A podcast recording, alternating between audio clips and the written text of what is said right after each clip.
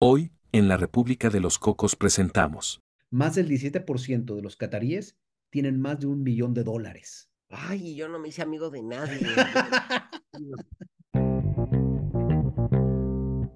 Qatar ha decidido, como parte de su política exterior, ser más relevante en casi cualquier ámbito en, en el mundo. Y el foro de Doha, pues ya lleva casi 20 años, si no más o menos, de realizarse cada año con mucho mayor presencia, mucho mayor eh, relevancia.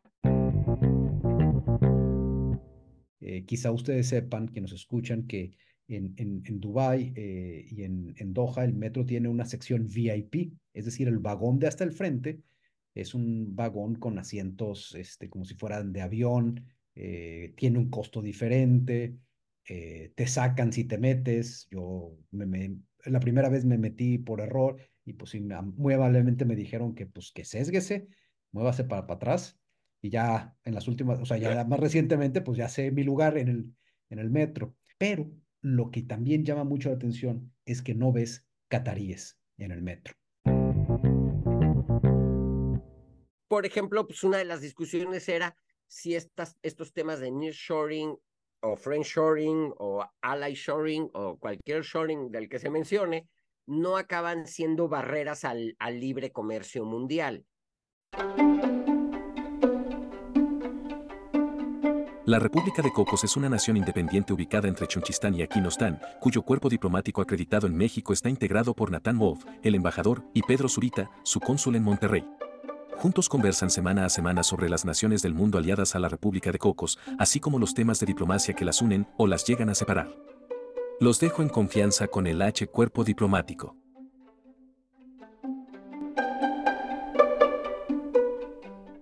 Bienvenidos al primer episodio de este podcast en 2024. Yo soy Pedro Zurita, su cónsul cocotero en Monterrey y les deseo un muy feliz inicio de año. Ya saben ustedes que lo bueno aquí es platicar de países que poco se oyen en las conversaciones de siempre y sobre todo meternos en el chisme diplomático, qué se hace, qué se dice y qué se omite en las embajadas, consulados, etc. Hoy hago reverencia, como siempre debía haberlo hecho, para presentar a su excelencia, el embajador de la República de los Cocos en la Ciudad de México, Nathan Wolf. ¿Qué tal, querido cónsul? Aunque ahorita nos, nos estamos en viaje de misión diplomática en las bellas costas de Puerto Vallarta, Así que digo, ustedes me escuchan, pero el cónsul que sí me está viendo no es un virtual background, sino es la bahía de banderas lo que tengo detrás. Así que muy contento, muy acalorado, pero muy bien. Y pues a ver, platiquen ustedes qué hicieron durante sus vacaciones eh, decembrinas. Yo poco antes de salir de vacaciones tuve el gran honor de haber sido invitado como director general del COMEXI para ser moderador de un de uno de los paneles en el foro de Doha que se celebra anualmente en la capital catarí. Y la importancia de este evento a nivel global es tal que el cónsul, como ustedes sabrán, me dijo, ¿por qué no hablamos de eso en uno de nuestros capítulos?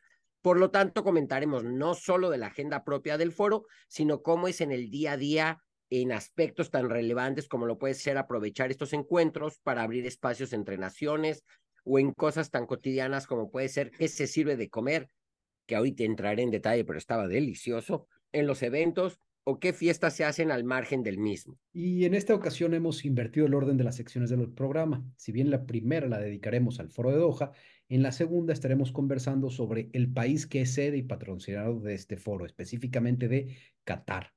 Así que los invitamos a quedarse, acomodarse y escuchar lo que el embajador Wolf tiene que decirnos sobre dicho foro. Y por ello comienzo, estimado embajador, dime tú, ¿otro foro más? ¿Realmente es necesario tantos foros? Siento yo que ya tenemos una foritis desaforada. No, mira, yo siempre creo que las oportunidades para encontrarse, las oportunidades para dialogar, las oportunidades para conocerse, siempre son buenas. Entonces yo la verdad es que creo que eh, no es que salgan sobrando, la verdad es que creo que si, si son bien planeados, si se tienen invitados interesantes, como es el caso del, del foro de Doha, y no lo digo por mí, sino, este, por ejemplo, la, lo inauguró el secretario general de Naciones Unidas, Guterres, fue el orador principal en la, en la inauguración, había eh, muchos dignatarios importantes, ministros de relaciones exteriores de muchos países. De hecho, a mí en el, en el panel que me tocó moderar estaban el canciller de Bangladesh, el canciller de Ruanda y el secretario de Estado eh, de Asuntos Económicos de Alemania. Entonces creo que era, o sea, sí tenemos una variedad de países, de dignatarios importantes que le dan relevancia a lo que se discute en el foro. ¿Y qué es exactamente este foro? ¿Qué es el foro de Doha? ¿Cuál es su objetivo? Pues ahí sí a lo mejor entra un poco en la foritis que tú dices, porque es un, o sea, es tipo el Foro Económico Mundial de Davos, que escogen temas eh, particulares de la coyuntura eh, actual, política, económica y social, e invitan eh, gente, expertos de diferentes temas, a dialogar sobre, sobre estos temas y poder ir planeando y tener una mejor perspectiva de, de lo que viene en el mundo.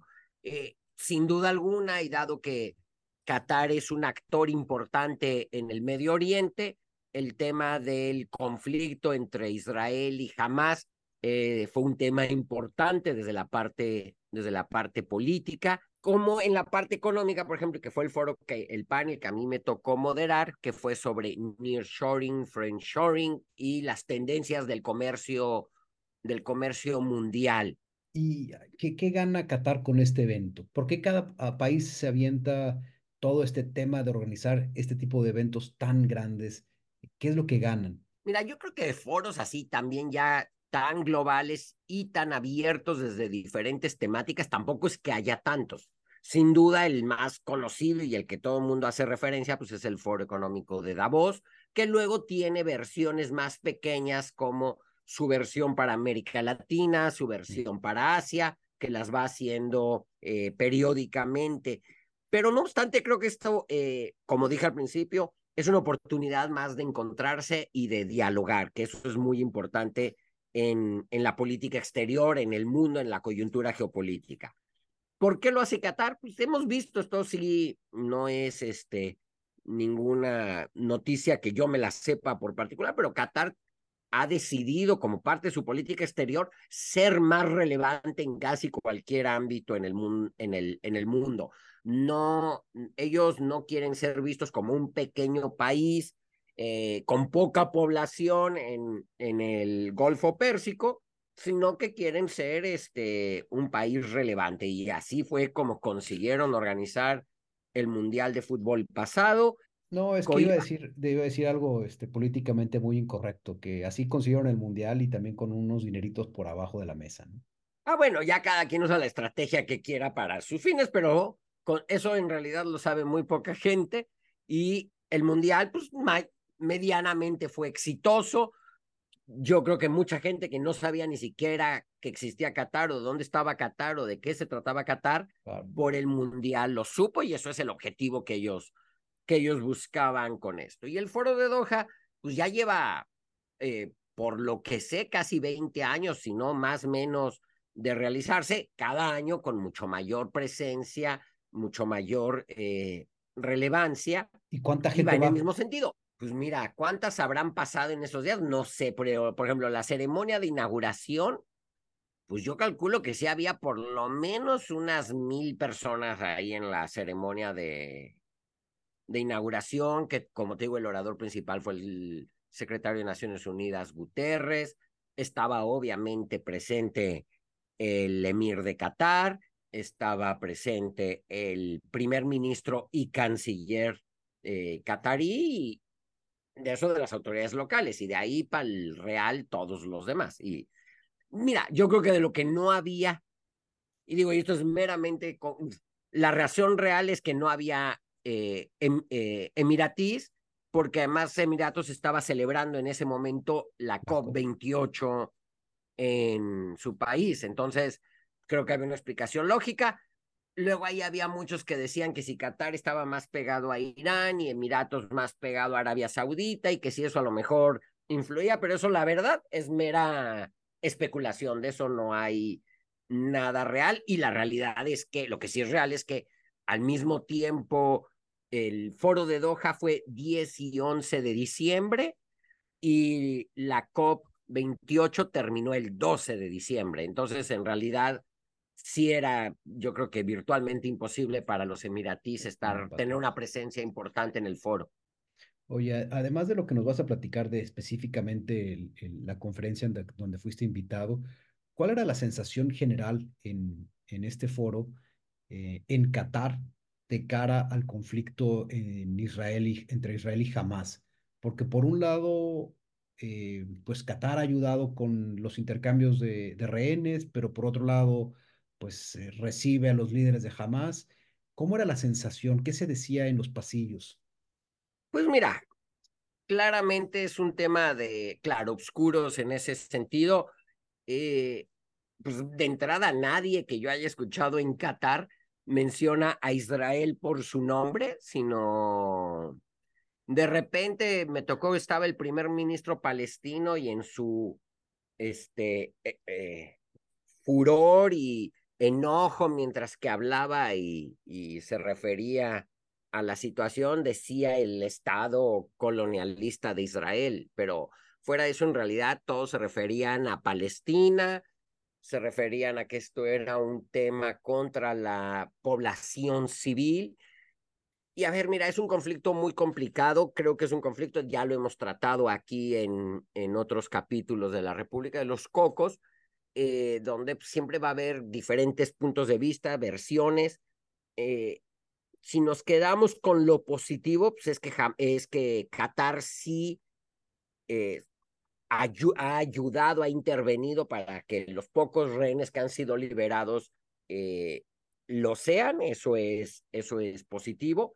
La parte negativa, no sé qué tanto estén ellos realmente apoyando eh, a Hamas, que pues a final de cuentas Hamas no es el pueblo palestino, Hamas es un grupo terrorista que yo creo que utiliza, y esa es mi, mi opinión muy personal, utiliza la población civil, a su propia población civil, para conseguir sus objetivos terroristas y sus objetivos eh, políticos, si se les puede decir ahí.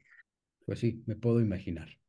Y para no seguir entrando en terrenos tan escabrosos y difíciles, que dejaremos mejor a un episodio específico de análisis, em, quisiera preguntarte sobre tu participación en el foro de Doha. Dice, eh, me comentabas que fuiste invitado, eh, que el COMEXI fue invitado y tú como director general del, del COMEXI eh, participaste. ¿Y, de qué fue esta, esta conferencia en donde fuiste tú el, el moderador? De hecho, la planeamos de manera conjunta entre el COMEXI y los organizadores del foro. Un tema que era un tema global de interés mundial que para México es importante, pues es todo este tema eh, del nearshoring y las nuevas tendencias en, el comercio exterior, en el comercio internacional, las eh, cadenas de suministros, eh, todo este conflicto que se da entre China y Estados Unidos, que lleva a que Estados Unidos tenga una política donde quiere tener mayor control sobre estas cadenas de suministros y sobre productos muy específicos como los microchips y cosas así, que de manera reciente pues, han afectado la, la producción en general en Estados Unidos y que quieren, quieren evitarlo. Y existen varias eh, posiciones, algunos hablan de, de coupling o de risking, y de coupling es que eh, nos desacoplemos como tal de China, me refiero a Estados Unidos, y de risking es diversifiquémonos tengamos, eh, pues a lo mejor sí bajarle a lo que hacemos con China para no ser tan dependientes, pero vayamos buscando otras opciones.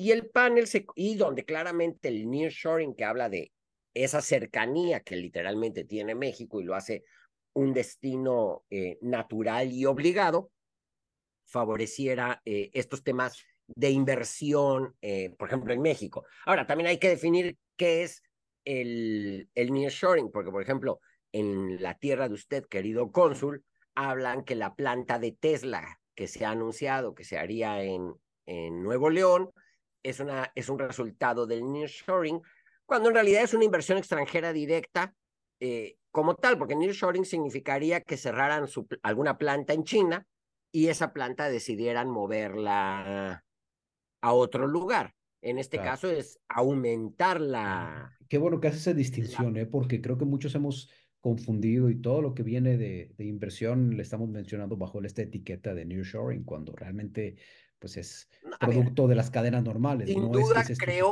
que no...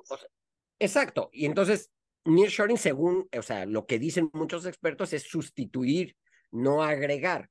Pero a lo que voy es, no obstante es bueno porque a final de cuentas México por su cercanía está puesto en la mente de los, eh, de los tomadores de decisiones de este tipo de, de inversiones. Entonces, sea nearshoring o no lo sea en estricto sentido, pues nos acaba favoreciendo si hacemos las cosas como debemos de hacerlas, porque también es cierto que si ponemos barreras o no damos las facilidades que buscan los inversores, pues no necesariamente se traduce en, en algo para nosotros. ¿Y qué tenían que hacer en esa conferencia los cancilleres de Bangladesh, de Ruanda y, y el secretario de Estado eh, alemán?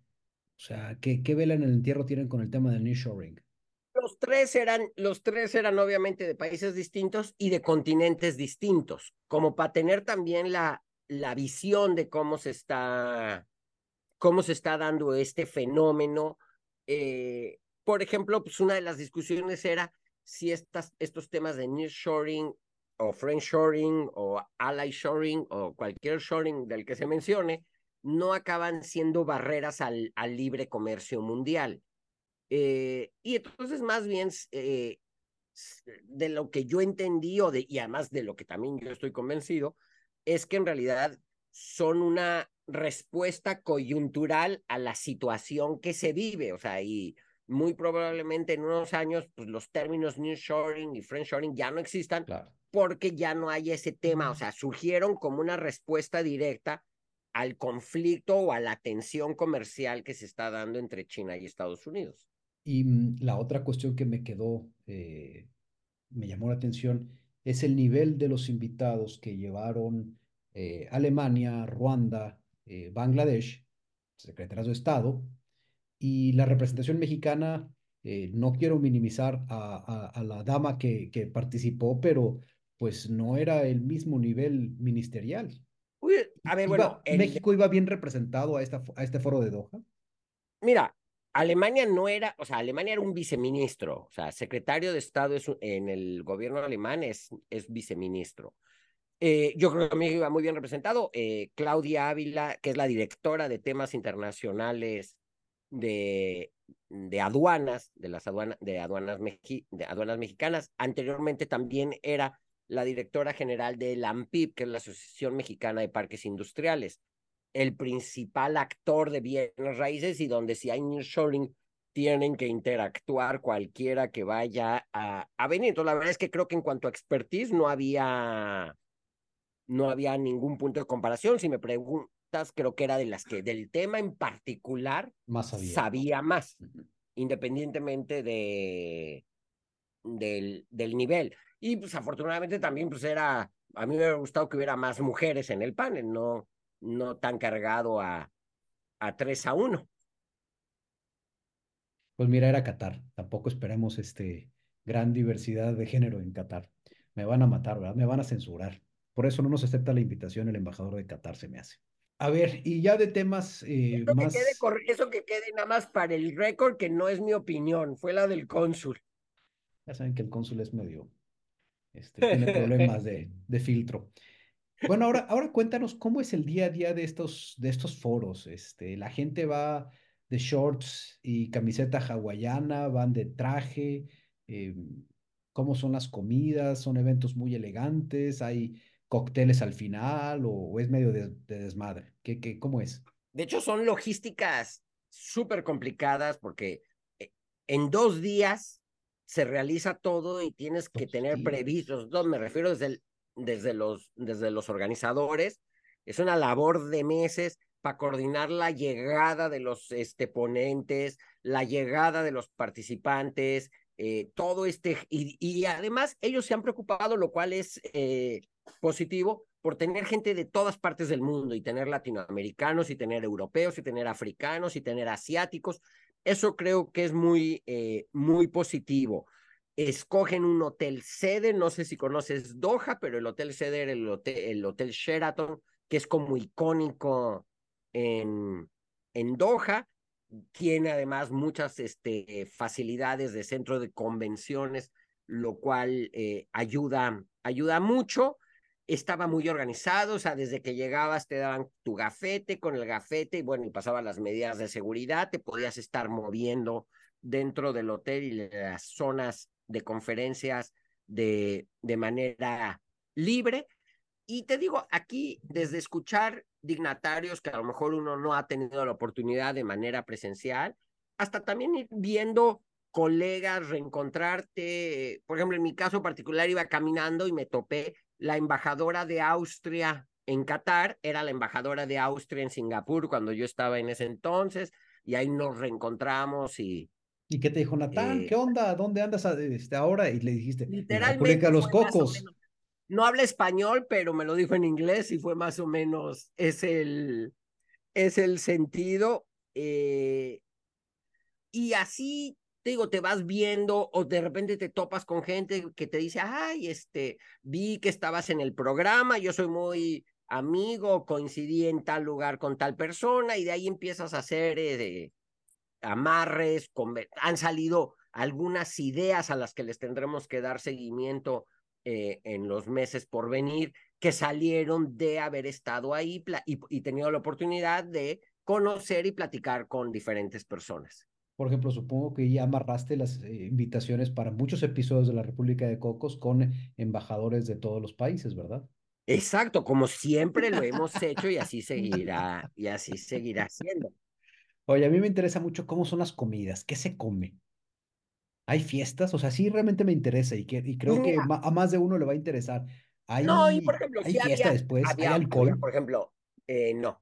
Bueno, en los eventos oficiales no me fijé, va, más soy mal tomador, o sea, yo casi no, no pido, pero hasta donde me di cuenta no había.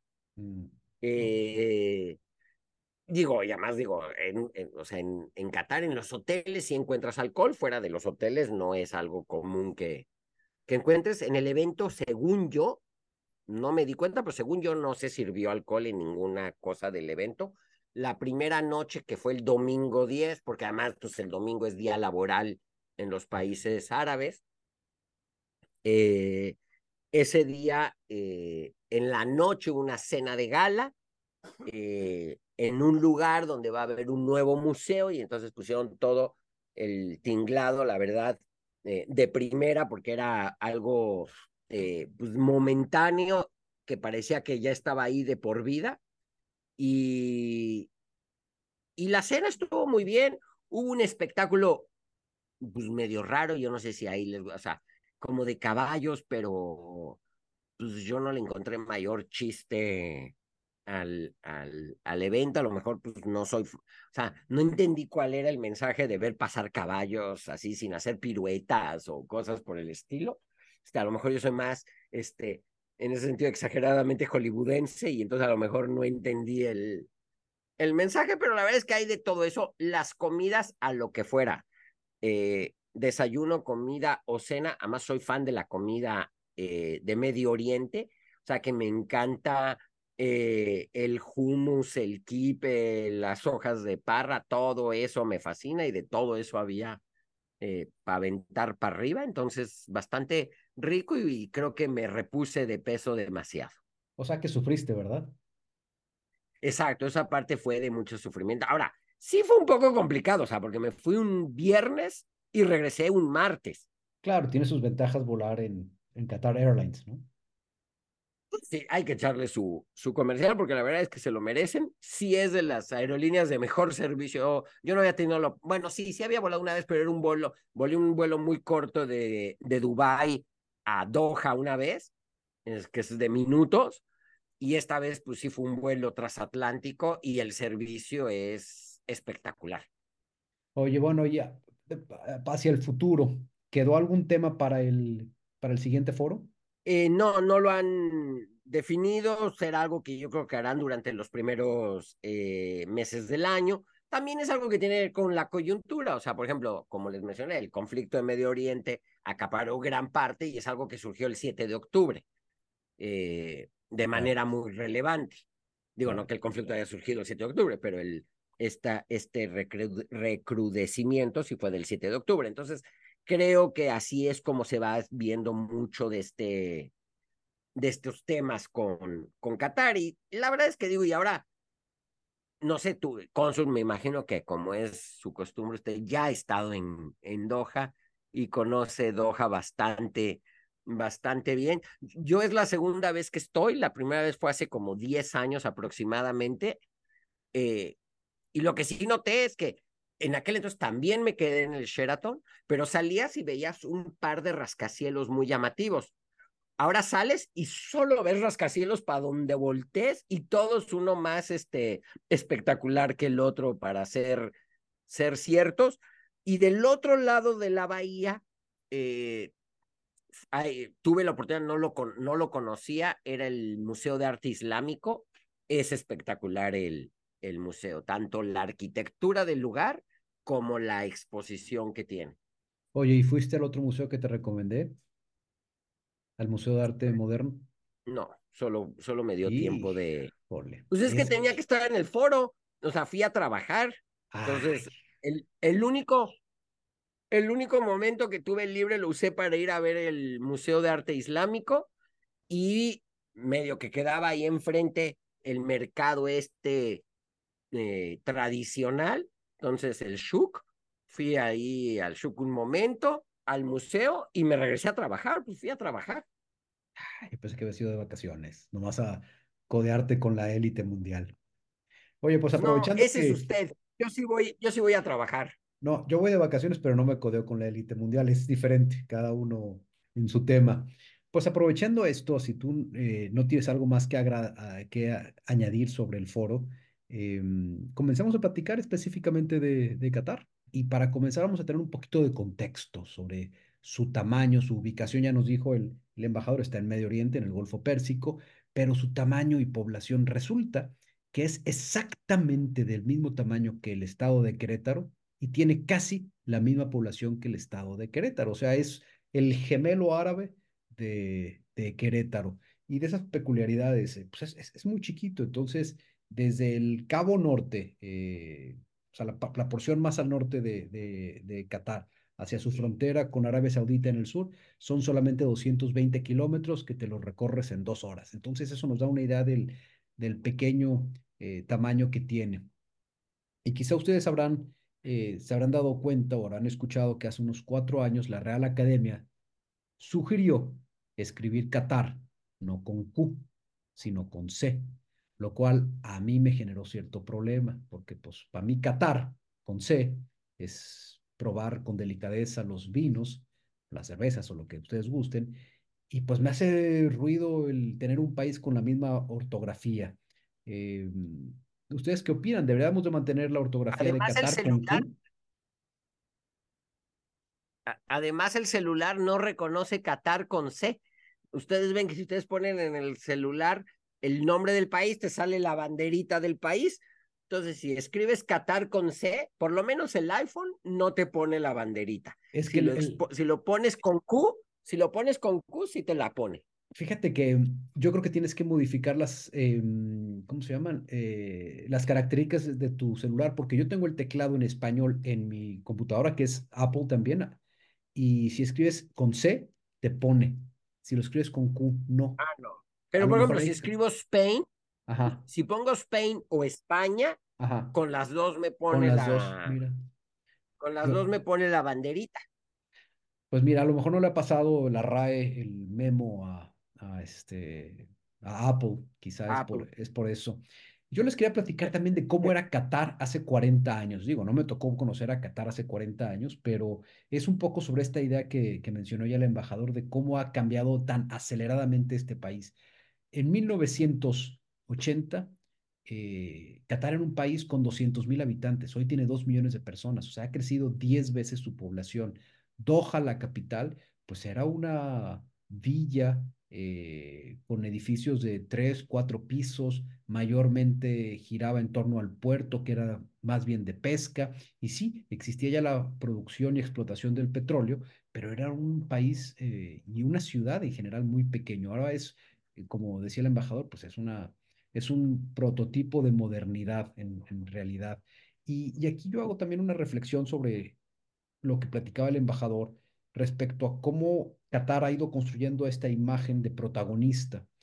Eh, y yo siento que si lo comparamos hace unos 20, 30 años, en la zona del Golfo Pérsico, Kuwait y Bahrein eran los protagonistas. Eh, Kuwait siento yo que ya no tiene tanto nombre como lo ha construido Qatar o como lo ha construido Emiratos Árabes Unidos, que si pensamos en Golfo Pérsico, inmediatamente vemos a, a, estos dos países y ya nos olvidamos por completo de, de Kuwait, ya nos olvidamos por completo de Bahrein. Es más, si yo digo Bahrein ahora, poca gente podrá hacer referencia.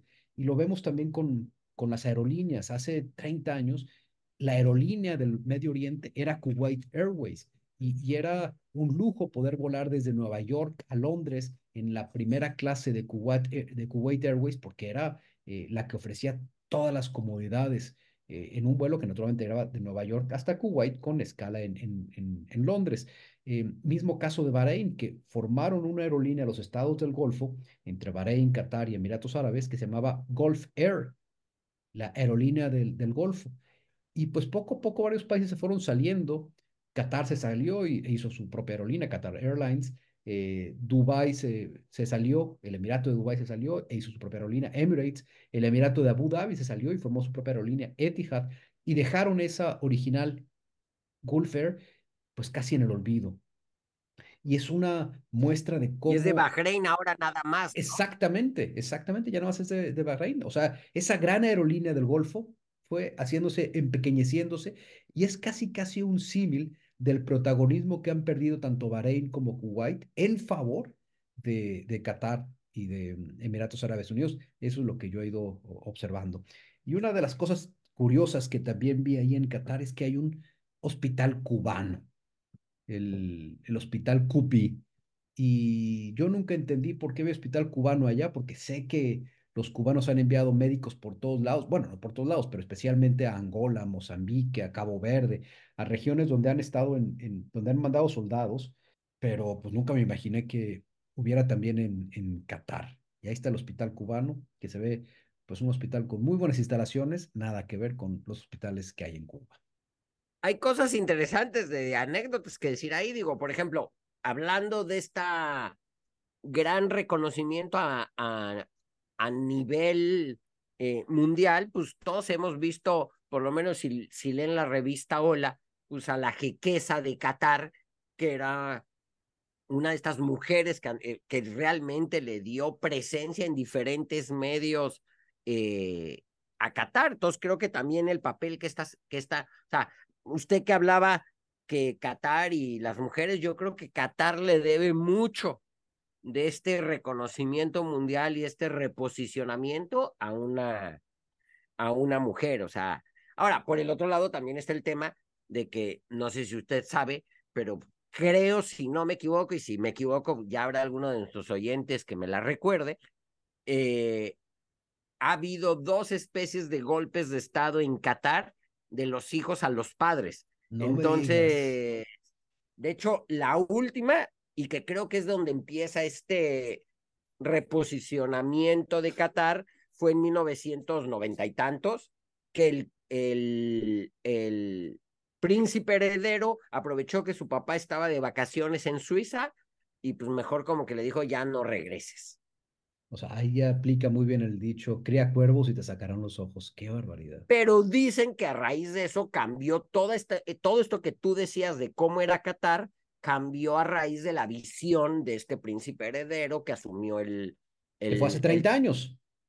Sí, noventa y tantos, exacto. Sí, sí, sí, eh, digo, 1990 y tantos. Este, y que ahí fue donde empezó la, eh, el cambio hacia la modernidad de Qatar, porque por lo que me dicen, era uno de los estados eh, musulmanes más cerrados en ese estricto. Más rezagados, sí, sí, Exacto, y se ha ido abriendo a, a ser ahorita un ejemplo eh, en la región. Oye, ¿te tocó subirte al metro? No, pues fui, a ver, llegué el Pero viernes. te fuiste a pasear ahí al museo, te queda bien lejos del Sheraton. noche y regresé el martes. Es que Este, además tú ibas como jeque. Yo cuando llego a, a Doha agarro el metro y me voy en metro hasta el hotel. Pero tú como jeque, pues llegas, pasan por ti en limusina, te llevan hasta el super mega no, no Sheraton. era una mu- limusina, era como un shuttle, sí, efectivamente, para los participantes del foro, pero no. Y ahí en ese mismo shuttle nos regresaron. Entonces, no era precisamente limusina, pero a lo mejor por eso no tuve la oportunidad de utilizar el metro. Es que te preguntaba porque pues es, es de los metros que sorprenden por su, por su lujo y ostentas- ostentación, como el de Dubái. De hecho, eh, quizá ustedes sepan, que nos escuchan, que en, en, en Dubái eh, y en, en Doha el metro tiene una sección VIP, es decir, el vagón de hasta el frente es un vagón con asientos este, como si fueran de avión, eh, tiene un costo diferente, eh, te sacan si te metes. Yo me, me- la primera vez me metí por error y pues muy amablemente me dijeron que pues que sésguese, muévase para, para atrás y ya en las últimas, o sea, ya más recientemente pues ya sé mi lugar en el, en el metro. Eh, pero sí, la decoración de, de las estaciones pues eh, están hechas con toda la mano y, los mismos vagones se sienten eh, pues de lujo. Pero lo que también llama mucho la atención es que no ves cataríes en el metro. ¿A qué me refiero con que no ves cataríes en el metro? Que la población étnicamente local es muy pequeña. Debe andar como en el 30% del total nada más. El resto son migrantes, principalmente del subcontinente indio.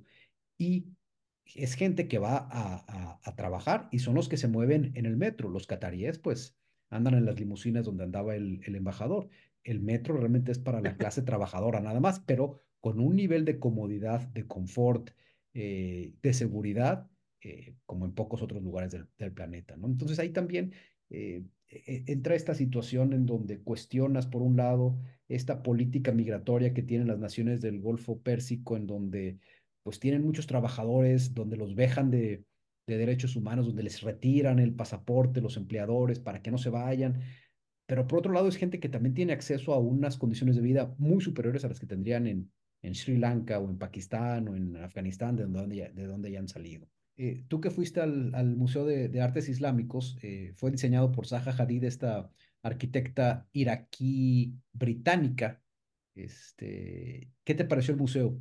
¿Cómo es su colección? Pues me temo que no, ¿eh? Creo que usted falló. No me digas. Eh, Ah, es de Pay, perdón, es de es Pay. de Pei, del, Claro. del- Qué bueno. Y de hecho yo hasta había visto algo de Pei cuando dijo Zaha Hadid, dije, pues no, no leíste bien. Pero No, ahorita no, no, ya me metí a Google y es, y es de Pei, que es para los que no se escuchan, para que, o sea, no quede yo tan como ignorante.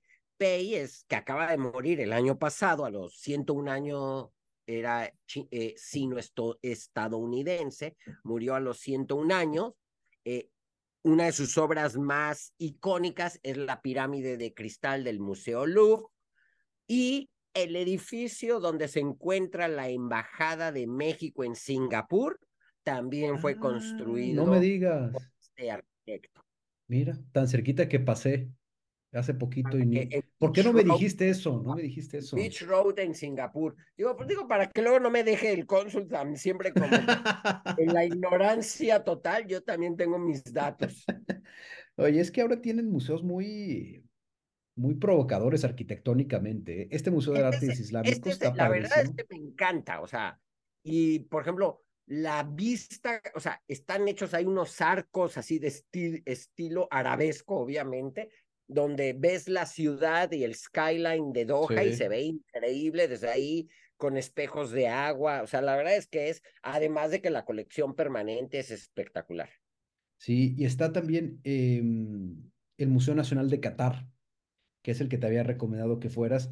También estoy buscando el, el nombre del arquitecto y es- a lo mejor este sí es de Zaha Hadid, eh, pero es, es- es una, es una maravilla eh, porque recrea una piedra del desierto que es como, como de diversas lajas eh, muy delgadas y, son los espacios volumétricos que dan forma a este museo que a mí me sorprendió porque por fuera es maravilloso, pero la colección por dentro, ay, como que desmerece un poco. Eh, lo cierto es que me tocó conocerlo de forma gratuita porque yo creo que le caí bien al guardia y me dejó pasar sin, sin pagar nada. En fin. Es el Museo Nacional de Qatar el que hizo Zaha Hadid. Ese, ya ves, ya ves. Yo decía, ya decía que había uno. Este, y ahí, enfrente del, del museo que tú estuviste, eh, pues está la zona, pues la zona de los souks, la zona de los mercados, la zona donde vive la gran parte de la población, este, eh, también eh, migrante, y tienen una vibra muy diferente, ¿no te parece?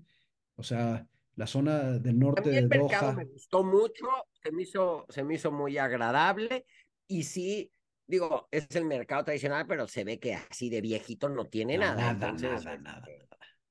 Este, está recreado muy bien, pero la verdad es que sí, muy, muy, muy agradable. Y hay una villa cultural eh, que se llama Cátara, que está al norte del, del hotel donde tú te alojaste.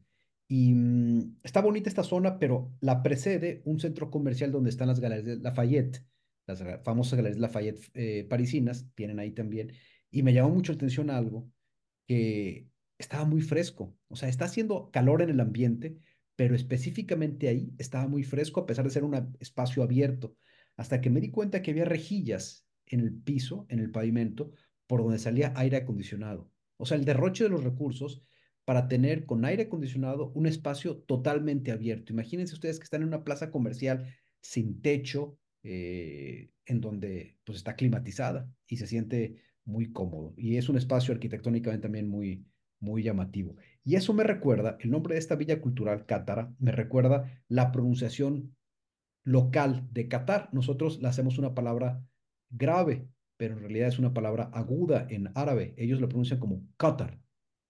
Qatar, con unas as muy cortas. Y nosotros le damos Qatar. Eh, y eso es... Ah.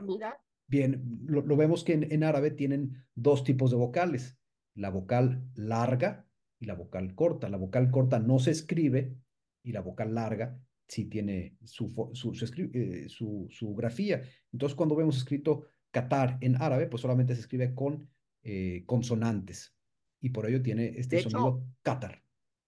Y ahí en Qatar Towers, eh, digo, ahí en Cátara, vio usted las Cátara Towers, que son estas que se han, o sea, sobre todo para los que nos siguen y utilizan mucho Instagram, es así como de las fotos más instagrameables que hay últimamente en Qatar, que es una como media luna gigante, el rascacielos. Sí, ya te vi que, andabas ahí.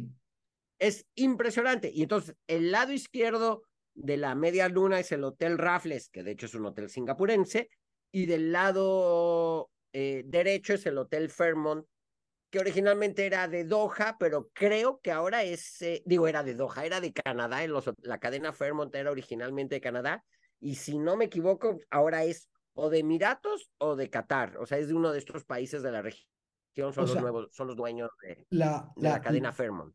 La luna tiene dos hoteles, o sea, cada punta de la luna es un hotel diferente, no sabía eso. O sea, si entras del lado derecho, viendo de frente la entrada, si entras del lado derecho es el Hotel Fairmont, si entras del lado izquierdo es el Hotel Raffles. Sí, ya te vi que andabas paseando por ahí.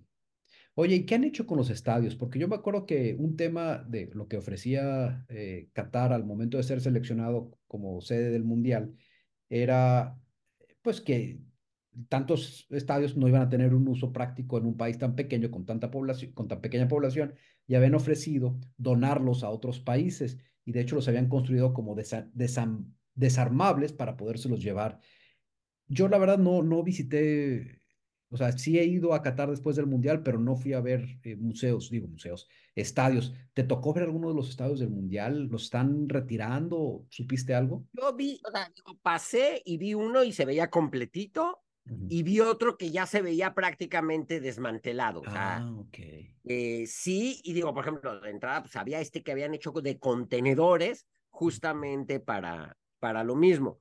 Eh, pero sí, ya, o sea, sí me tocó ver por lo menos uno que ya, lo ya estaba prácticamente desmantelado. Bueno, pues a, mí se me acaba el tema de Qatar. Usted, embajador, pues estuvo por allá más reciente. Tú lo comparaste con, lo, comparaste con Querétaro, pero la verdad es que efectivamente, como tú dices, eh, la población local es muy, muy pequeña y todos, tanto eh, los trabajadores eh, en general del país son, son extranjeros, como esta categoría de que algunos llaman expats, también son, son efectivamente extranjeros. Entonces, la, la, y que eso es algo que creo que sucede en casi todos los países del Golfo. Las poblaciones locales en Kuwait, en Emiratos, en Qatar, son muy pequeñas y dependen de la migración eh, para poder realizar la mayoría de las funciones que tienen. Oye, pero hay etiquetas dependiendo del color, ¿no? De la piel, parecería, ¿no? Eres expat si eres europeo, americano o canadiense, pero si eres de India, de Pakistán, eres migrante. Lo mismo pasa este, en, muchos casos entre, ah, entre mexicanos. Yo creo que tiene que ver más con, la, con el tipo de labor que realizas, más que, va, a lo mejor yo soy medio naif o inocente en ese sentido, pero siento, de todos modos, creo que la categoría efectivamente tiene una connotación extraña porque unos son migrantes y otros son expats, pero creo que tiene más una connotación de eh, si son trabajadores de lo que se pudiera llamar cuello blanco, son expats y si no son de cuello blanco, no son expats, independientemente del origen o de la tonalidad. Y, para los, aquellos que se preguntan qué es expat, expat viene de expatriado. Exacto. Es alguien que está fuera de su patria. Eso quiere decir la palabra expatriado. Pues este fue un episodio más de la República de los Cocos, su H Cuerpo Consular en Monterrey, o sea, Yomero, les agradece mucho su atención y deseo que hayamos atiborrado sus cerebros con pura infotrash de la mejor calidad. Para nosotros es un placer platicar de estos temas detrás de estos micrófonos es más placentero aún cuando leemos las anécdotas que ustedes nos cuentan sobre estos sitios o las piezas de Infotrash que también nos comparten. La verdad es que cada vez que me encuentro a alguien que me dice que ha oído la República de los Cocos, la verdad no quepo ni por la puerta. Les agradecemos como siempre su atención y paciencia y recordamos nuestra cuenta de Twitter, arroba, que ya no es Twitter, es que el editor, que es el cónsul, siempre me pone Twitter y es XX. Nuestra cuenta de X, arroba Rep de los Cocos. Si les gusta nuestro podcast, no olviden compartirlo con esa amiga nerd que ya sabía que Qatar es el país con más millonarios en el mundo de forma proporcional. Más del 17% de los cataríes tienen más de un millón de dólares. Ay, yo no me hice amigo de nadie. bueno, o con ese amigo ñoño que ya sabía que solo envió 16 atletas a los Juegos Olímpicos de Tokio, pero volvieron con tres medallas, dos de oro, Masalam. Masalam. Nathan Wolf fue diplomático de carrera por más de dos décadas. Fungió como embajador mexicano en Singapur concurrente en Brunei y Myanmar. También fue cónsul general en Minneapolis, St. Paul y tuvo diversas posiciones en Cancillería en Ciudad de México, Montevideo y Washington. Estudió mercadotecnia en el TEC de Monterrey y una especialidad en relaciones internacionales. Actualmente labora en el sector privado y hace este podcast como terapia semanal. Pedro Zurita es economista también por el TEC de Monterrey y la Universidad de Warwick en el Reino Unido. Pero nunca trabajó como economista. Por el contrario, se ha dedicado a viajar por el mundo con especial atención en los países más peculiares, como Somalilandia, Groenlandia, Mali, Corea del Norte o Samoa.